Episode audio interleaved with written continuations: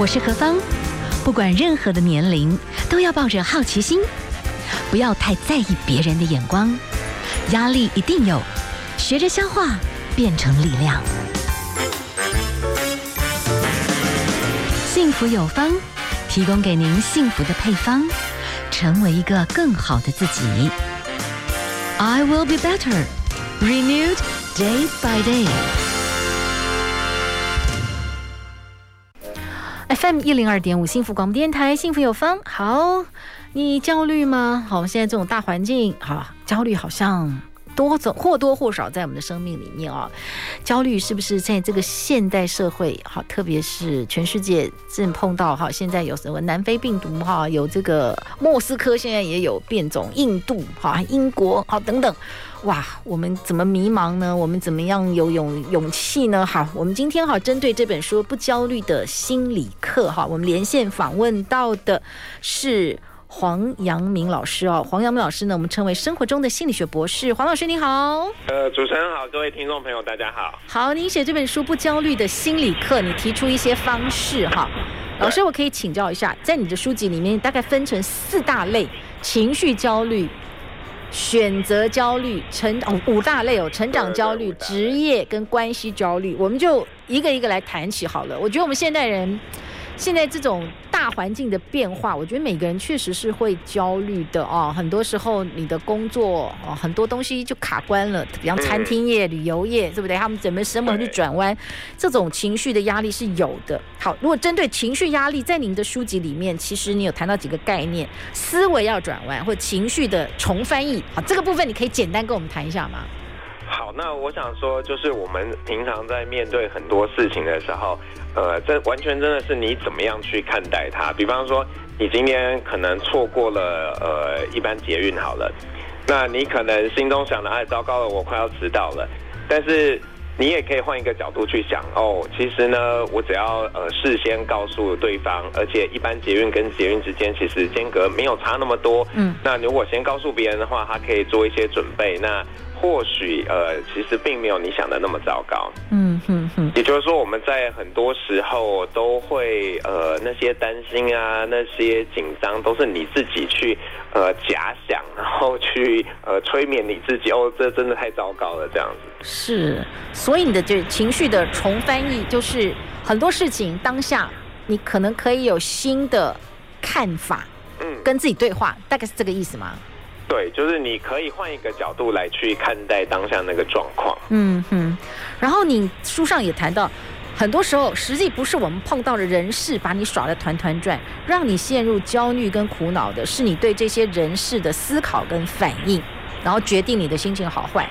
那意思就是说你自己才是真正的那个源头。那你觉得我们思维方式要怎么改才会不要这样子恶性循环呢？觉得这个就是有，其实对成年人来说其实很困难的，因为你都已经习惯了那一套，就是人际互动或者是你做事情的 SOP。嗯，对，所以如果你真的有想要改变的话，那你可能真的要帮自己树立一个新的规则。比方说，你在碰到任何事情的时候，先不要马上就呃断定说啊这个真的很糟糕。嗯，你先去客观的评估，哎，这一个跟之前的事情相比，它是比较好或比较不好。然后去看说这个呃中间的差异性是怎么样的原因造成的，然后哪些是你自己呃该负责的，哪些是你可以呃有掌控性的。那当你把这些东西梳理清楚的时候，你会发现，哎，其实你不会马上就变得很焦虑，或是进入了一个负向的情绪状态。是是，还有哦。很多人在情绪焦虑的这个过程当中，我们刚刚有提到了哦，其实人要学习无条件接纳自己。就是我们为什么别人的事情啊，我们会有些负面的反应，当然一定取决于我们成人生命里面的某些包袱。你在书籍里面无条件接纳自己里面有谈到一个概念，叫做要跟自我批判来争辩。这个部分你可以分享一下吗？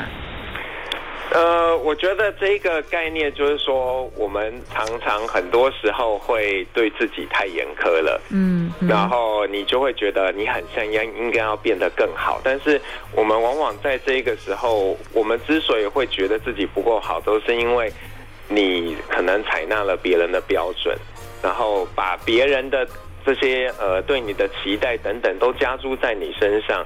那但是其实很多时候你应该要回过头来呃跟你自己对话，要知道说你才是那个主体，那你得要。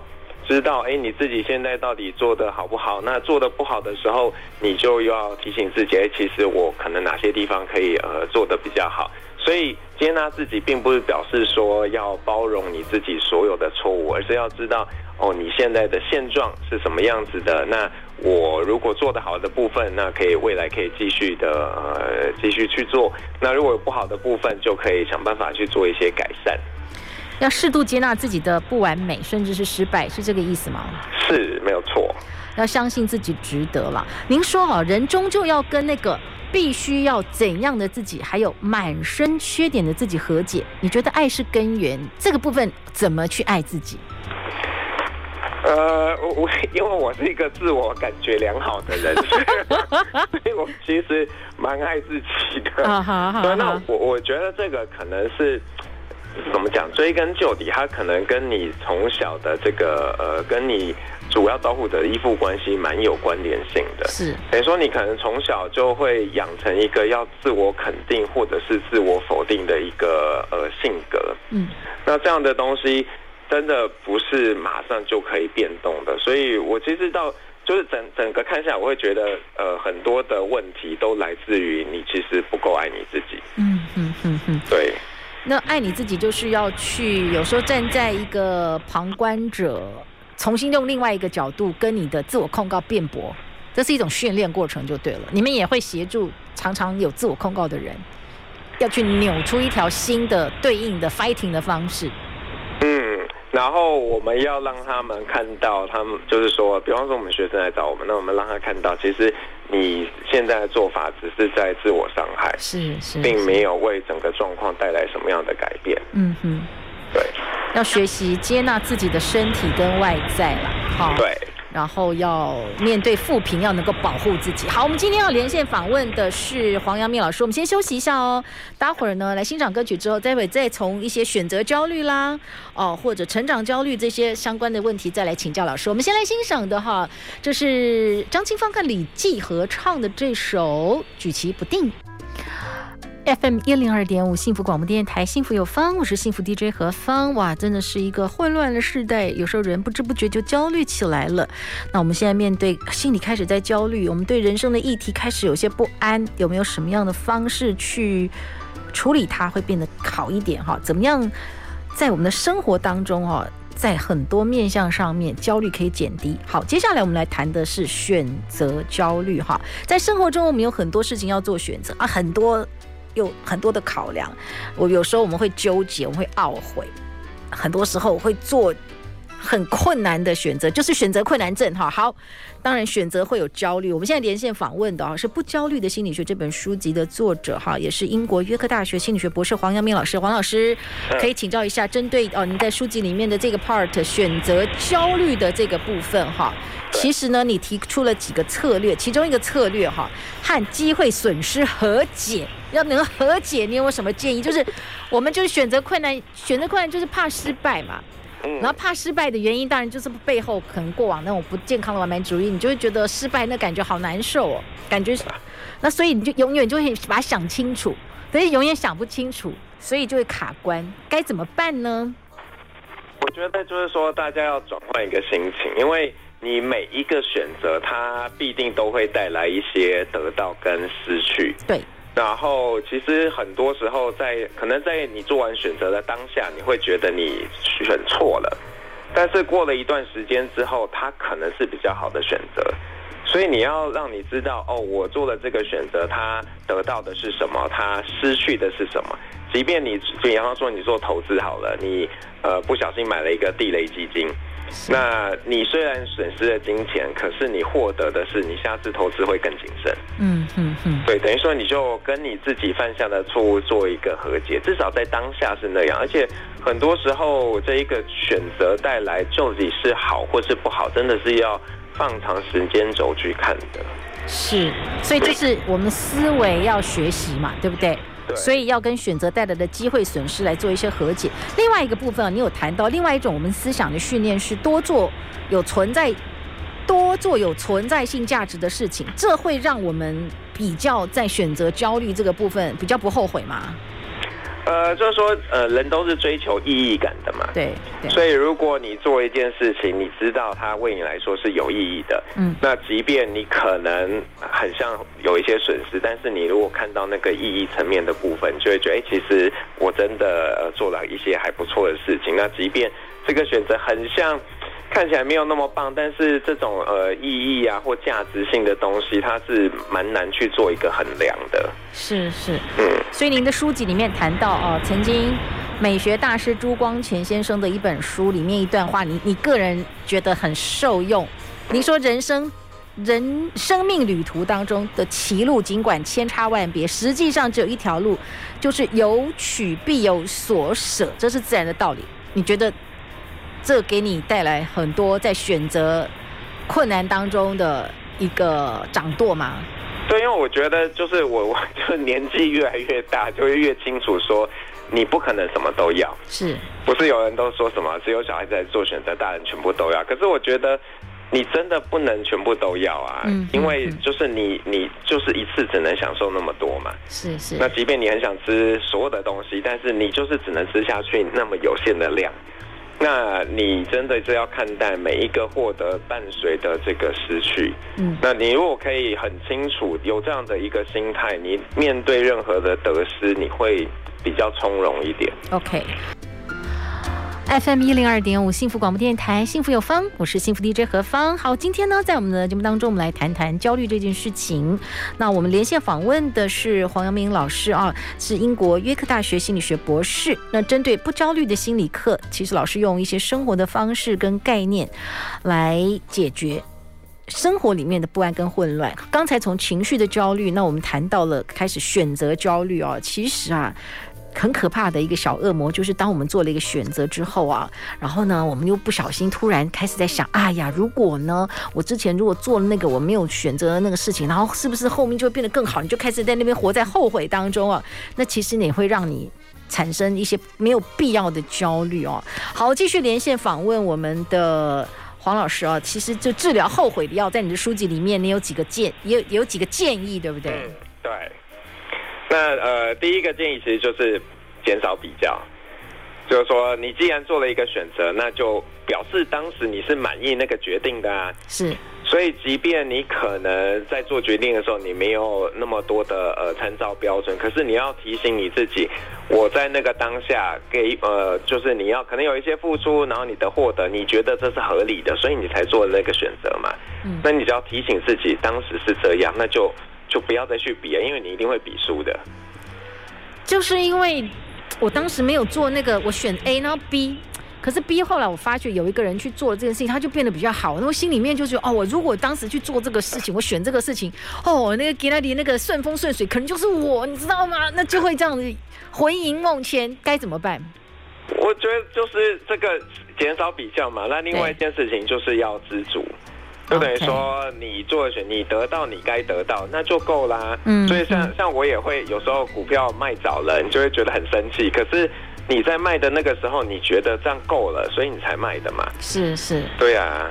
所以我们要学习做一个满足者。可是当然，这个当中又有一个很吊诡。如果你有一种不是很健康的完美主义，你永远就想要最好的，你就会花很多精力一直在那边想来想去，那也很容易后悔。那你怎么会？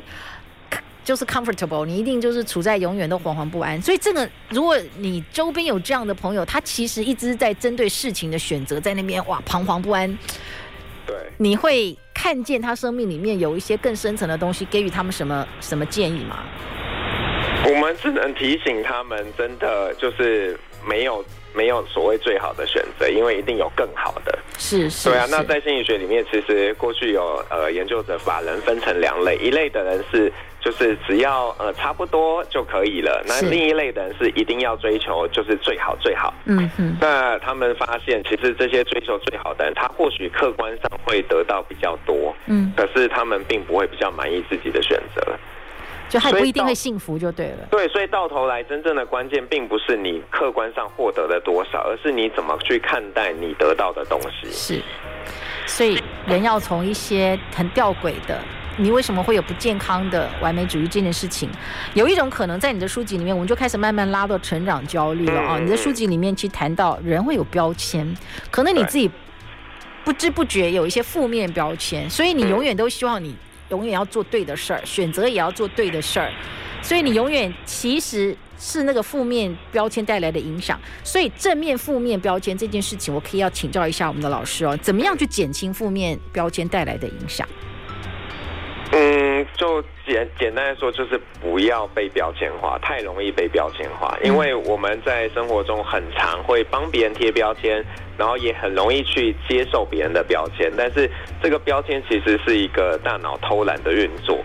你应该帮你自己，就是多花点力气做一些客观的一个检核。比方说，人家都说你工作很没效率，那你可以自己帮你自己去做一个比较，甚至你还可以心机很重的跟同事来比较啊，你就会发现，其实你并没有真的比较没效率，而是别人都可能有一些偏见。比方说，你可能刚进公司的时候，你对事情比较不熟悉，所以那一次真的很没效率，但是。过了那段时期之后，你跟别人其实是没有差别的。嗯嗯，所以 sometimes 你必须要去检视这个事情，然后想办法可以贴一个好的标签自己在身上，这样这是可以的吗？这当然可以啊，你可以。哎，所以很多时候这就是一个自我暗示，是一个很容易做到的事情。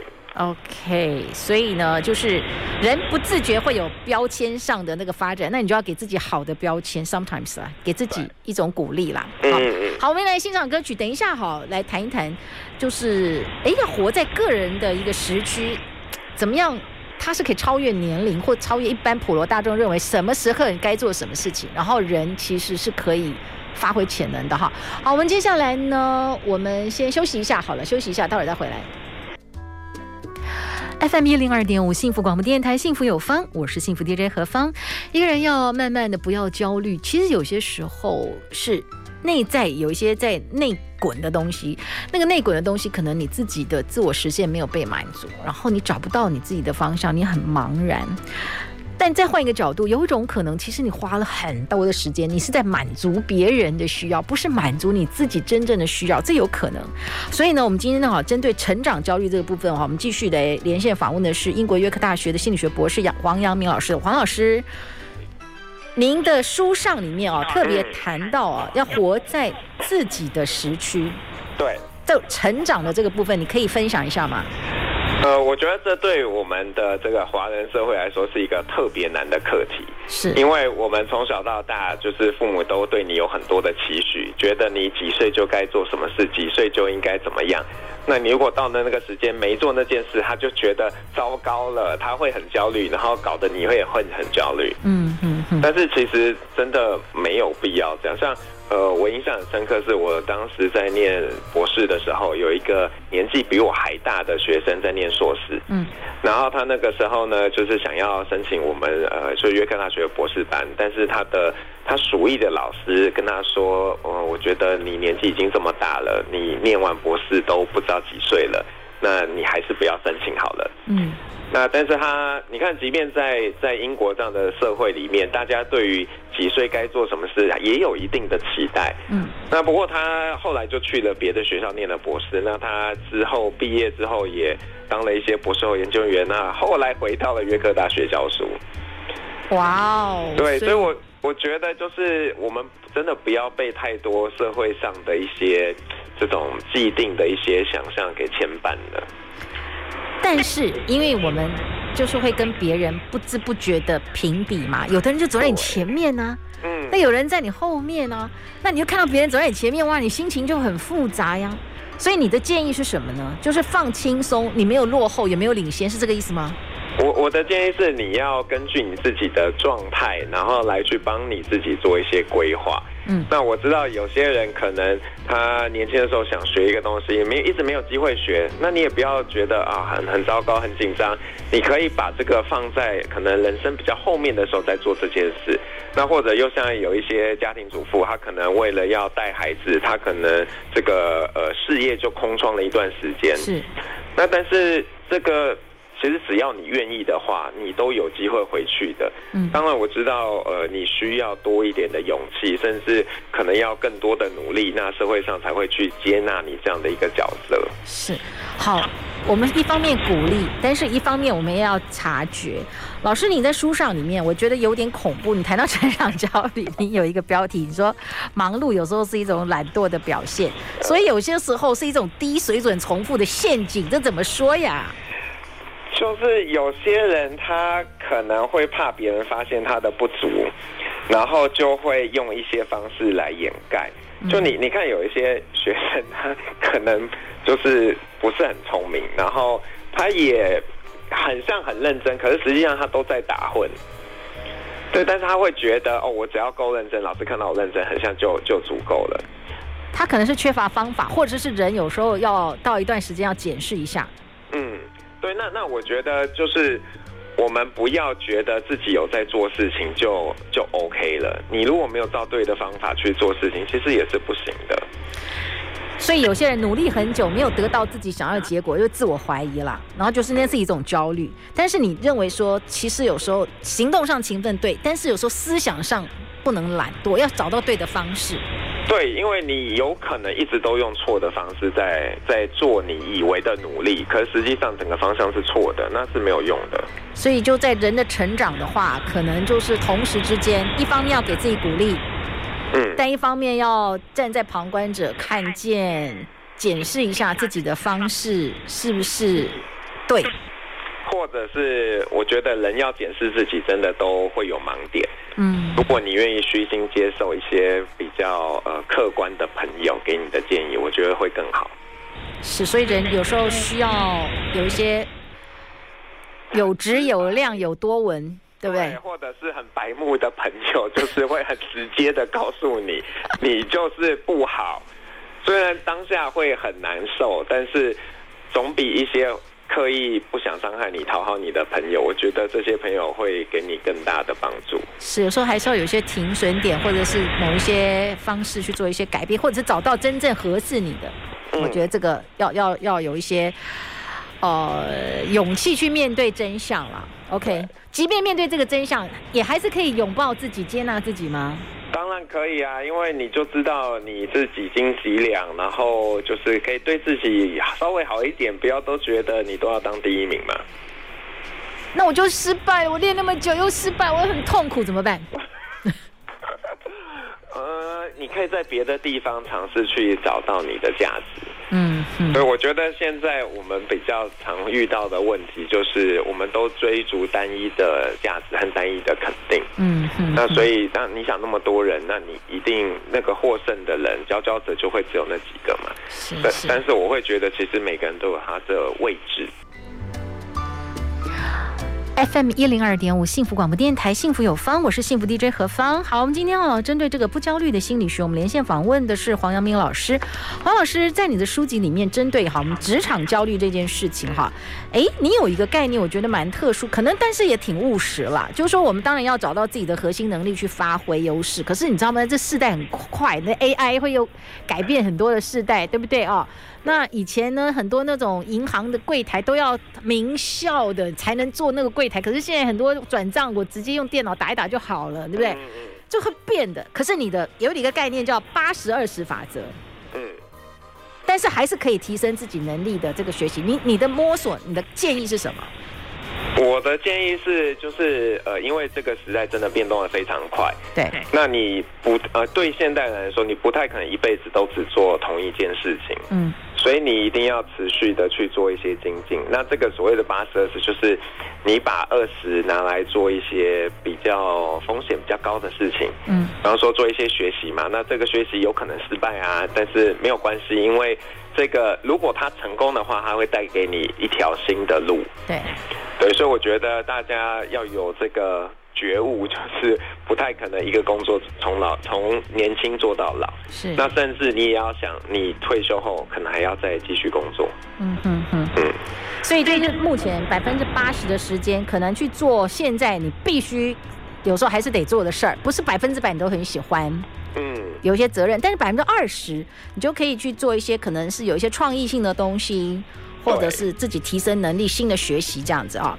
可是呢，在你书籍里面，你有讲到一个部分，我也很觉得很妙啊。这里是在职场的这个部分，喜欢你要做的事，而不是做你喜欢的事。就是说，有时候你不可能百分之百在职场上你都做的很喜欢，那不是关键，关键是你有没有要喜欢，你要做到喜欢你的工作。哎，这这个差异在哪里？差异就是一个是你只你挑你喜欢的事情做，一个是你就是。在什么位置就好好把那个位置该做的事做好。那我知道现在特别对年轻世代来说，他们不太会挑那个他们不喜欢做的事情。嗯，对。但是很多时候，你对一件事情到底是不是喜欢，这个是需要时间去验证的。那 maybe 在这个呃。一个你原本不喜欢的事情当中，因为你告诉你自己要去做，那你在做的过程，你可能有一些新的发现，甚至你对这件事情的喜欢程度会超过那个原本你以为你喜欢的事。是，所以有些时候你要创造，就我觉得要呃开放一点，就是不要觉得我什么这个一定不要。你可以试试看，去真的深度体验一下，然后 maybe 如果真的不合适，就可以再做转换。是，那么你也提到一个概念哦，因为我们现在真的都是未来搞不好八十岁才能退休，本来以为七十岁，但这样看下去可能要被砸回哈。所以中年哦，现在反而算是个很一样的时代哈，它不是它不是危机，是转机了。嗯嗯嗯，没错。其实。哎，这个大家都会讲什么中年危机，但是我觉得中年危机其实它是因为你的事业跟你的呃家庭生活都到了一个到了一个转捩点。是，那你可能面对这个转捩点，突然有一点失落，才会觉得自己很像有了一些危机。可是实际上你在那个是一个很蛮黄金的交叉点，因为你的认知能力可能到。稍微有在退化，但是你的经验到了一个顶峰。是，那这两个加总起来，你其实是有能力，更有这个怎么讲，更有这样子的一个视野，能够看清楚你自己到到底在什么位置，而且可以往什么地方去。是是，好，我们今天连线访问的啊是我们的黄阳明老师，我们先休息一下，待会儿再回来。休息一下，进广告喽。好，今天呢，我们的幸福有方哈，我们介绍不焦虑的心理课哈，其实是我们的心理学博士教我们怎么样运用科学的方式来消解生活当中的不安跟混乱哈，而且不要穷忙哈，要忙得有方式。但是有时候还是回到哈，有时候人会不知不觉还是会被一种不太健康的完美主义所绑架。好，在这个。职业焦虑里面，其实我们现代人，特别是我们现在这个年龄的朋友，就三明治族群嘛，对不对？好，我们要生活、工作，坦白说，好，要完全的平衡，其实这是很累的。平衡工作生活是一件很难的事情啊！我不知道，说真，所以老师，你在这个书籍里面，你干脆提出一个概念，就是绝对平衡不存在。嗯，没错，对，因为因为呃。大家可能都是受到了一些社会规范，觉得你应该要把你的生活跟你的工作取到一个平衡，但实际上真的很难做到。然后偶尔我们在电视上会请到一些达人，I don't know，sometimes 他们像超人，你知道吗？对，他们的职场上很成功，但感觉上就是云淡风轻，然后家庭也是非常美好，这样，真然后每个人就充满焦虑这样子。对，我我觉得我们太容易去看到这些呃这些特异人士了，就是他可能真的什么都做得很好，但是也有可能我们只看到他光鲜的那一面，是因为他可能是被包装出来嘛，我们不知道他实际上究竟是什么样子。那但是反过来，我们因为接受了这些资讯，可能就会觉得自己应该也要那样，如果没有做到那样，很像就不是一个好爸爸，不是一个好妈妈。那您谈到的创造动态平衡，当然是不要做到事事完美，嗯、要给自己减法。那你觉得怎么做才会尽量还是生活不要是 mess，不要乱，不要混乱？我觉得这个其实需要比较多的一个，比方说你如果有家人的话，你要跟你家人有一个呃共识。比方说，好，那这段时间我可能工作上比较忙，那我只能剩下多少时间去陪家人？那很多时候，如果可以事先做一些安排的时候，你们反而会更珍惜那些短暂可以呃一起生活的时间。那这个虽然看起来很像相处的时间少，可是如果高质量的相处，其实比起你都没有规划，然后就是忙，就是很慌乱、慌乱的去互动，会来得更有更有意义。OK，那在这本书籍里面，其实有时候。职场跟关系，特别到三明治族群的时候，说真的是蛮辛苦的哈。那大家已经不像热恋当中的这么的浓情蜜意，然后生活很多很多耗损哈。然后同时之间，那个爱因为有点在流失，所以就可能会患得患失啦，希望得到爱的证明，就是慢慢亲密关系就会开始很紧绷哈，就是关系焦虑。那现在本来就已经可能有一些不能解决的问题，然后现在疫情的关系。全家人都要绑在一起，也开那是另外一种焦虑哈。好，那关系焦虑这个部分有没有什么建议？呃呃，就以现在疫情的状态，我觉得大家要多一些包容，就对彼此都要好一点点。嗯，因为外面已经这么苦了，那我们都活下来了，至少都还活下来了，那就应该对彼此能够再好一点点。那我觉得在呃家人的互动当中，特别会容易不包容。就你对外外人可能会就是很客气，可是对家人就是很不客气。你的书里面讲到一个沟通障碍叫控诉式表达，这个是不是家人常常有的？没错，这个特别容易有。对，就你脑子里面天天在装什么？装大便吗？哦，然后我朋友讲就是说，小朋友在上课，然后等人皮，然后妈妈呢就把镜头关掉，但没把声音关掉，就海扁孩子的声音，全班都听见。所以控诉式表达怎么 怎么怎么改善啊？就是要呃尊重彼此，嗯哼哼。然后我我觉得另一个很重要，就是特别在家人身上，我们很容易会觉得他这做这件事情一定要合理，可是其实在人跟人的互动当中呢，那个感情上的。那个元素被满足，反而是更重要的。嗯，所以比方说，你可能对你这个呃网上，你对你的父母的一些管教会有一些不满，但是你要去看到他为什么会这样做的原因。你你要感受，他可能是真的是关心你，只是他用了不对的方式来去跟你交流。那在这个时候，你就不要去执着在那个他为什么这样跟我讲，你要去看到他想表达的那一份情。从这个地方去下手，那其实很多的冲突都比较不会发生。那在家庭关系，你有写到，就是说，你觉得尊重放在第一位，然后讲情再谈理，嗯，你觉得这家庭关系？对啊，我我觉得其实不只是家庭关系，在很多的关系的时候，可能尊重一定是必要的。那只是如果对外人来说，到底是要先讲情或讲理，我觉得这个就是可以讨论的。嗯哼哼哼。好，那另外一个部分啦，我们的关系里面，除了家人，现在因为疫情关系，大家牢牢绑在一块儿哈。嗯。还有一个部分就是说朋友之间了啊，因为现在大家可能的距离慢慢就隔开来，也是。也这个也不是一个很非常好的方式，可是呢，你就你有建议到人的关系里面啊，疫情现在比较特殊了，但是你觉得如果慢慢解封了以后，你的容器理论，你认为可以跟知己走得更远？我觉得就是你要跟你的朋友去塑造，就是不同的朋友可能塑造一些专属于你们的事情，是，是，比方说你跟一个朋友很喜欢一起看电影，对，然后跟另外的朋友一起爬山等等的。那用这样的方式，等于说你把你们两个装在同一个容器里面，那这样的话就是去缔造一些呃属于你们的一个东西，那你们彼此之间的关系会变得更紧密。OK，那另外一个部分，特别以朋友来讲，朋友跟家人不太一样哦。对，朋朋友、家人就是真的就是感觉上大家一起在合作经营一个，要一直很努力的经营。可是朋友有时候是会说拜拜的。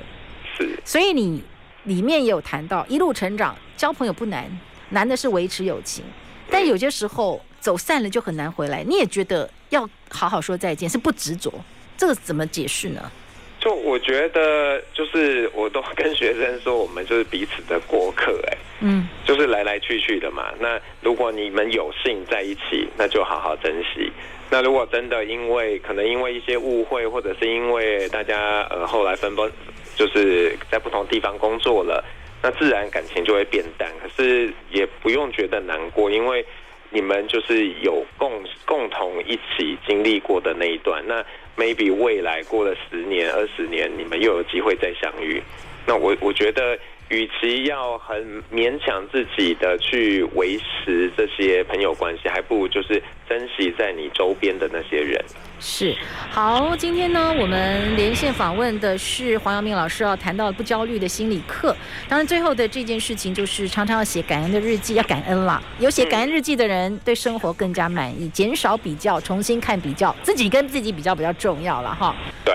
好，今天呢，非常谢谢老师跟我们谈到，希望大家在接下来的人生当中，不管在哪一个领域里面选择也好，或者是你的关系也好，或者是你的情绪也好，都找到一些方式能够有好的对应。非常谢谢老师跟我们的分享。那今天最后啊，是何润东所带来的《陪我去看蓝蓝的海》，谢谢大家的收听喽，明天同一时间空中再会。